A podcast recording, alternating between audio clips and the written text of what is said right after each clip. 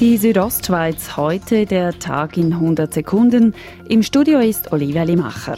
Das Wolfsrudel beim Pitzbeverin soll verkleinert werden. Darum hat das Bundesamt für Umwelt dem Kanton Grabünden die Bewilligung erteilt, vier Jungtiere des Rudels zu schießen. Dies, weil das Rudel im Sommer 15 Ziegen gerissen hatte und darum als problematisch eingestuft wird. Von der Maßnahme erhoffe man sich nun, ein Lärmverhalten zurück ins Rudel geht, dass man nicht in geschützten Umgebungen sollte Nutztiere erlegen, äh, respektive, dass man nicht äh, sollte sich siedlungsnah aufhalten als Wolf. Sagt der zuständige Regierungsrat Mario Gavigelli. Die Abschüsse haben bis Ende März zu erfolgen. Heute am frühen Morgen sind unbekannte Täter in Samnaundorf in eine Bijouterie eingebrochen. Sie entwendeten Uhren im Wert von mehr als einer halben Million Franken.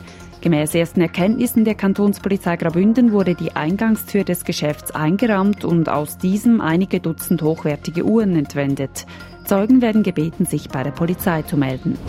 Im Wahlkampf nutzen praktisch alle Kandidierenden für die Wahlen in gut zwei Wochen Social-Media-Kanäle.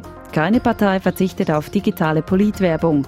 Dass dadurch die traditionelle Plakat- und Flyerwerbung ausgedient hat, glaubt RSO-Politexperte Claudermont nicht. Der Wahlkampf heutzutage ist multimedial, ähm, von ganz analog und traditionell bis zu äh, super modern auf den sozialen Medien, damit man die gesamte Bevölkerung kann erreichen Im Januar findet das World Economic Forum WEF in Davos zum 50. Mal statt. Den Organisatoren fehlen aber noch hunderte Schlafplätze, wie die Zeitung Südostschweiz heute schreibt. Gemeinsam mit den Davoser und Klosterser Partnern hofft das WEF noch 200 Hotelzimmer und 40 Ferienwohnungen zu finden.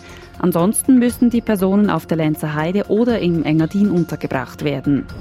Die Südostschweiz heute, der Tag in 100 Sekunden, auch als Podcast erhältlich.